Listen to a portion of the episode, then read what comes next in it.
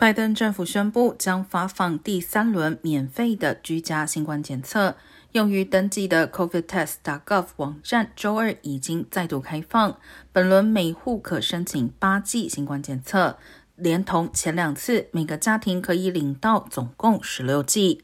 截至目前为止，拜登政府已经向超过七千万家庭发放检测试剂盒。洛杉矶和城县近期新冠住院人数都出现上升，专家警告，今年秋天可能会面临新一波激增。白宫官员表示，随着全美确诊人数因 Omicron 变种呈现增加，相信发放更多检测有助减缓病毒传播。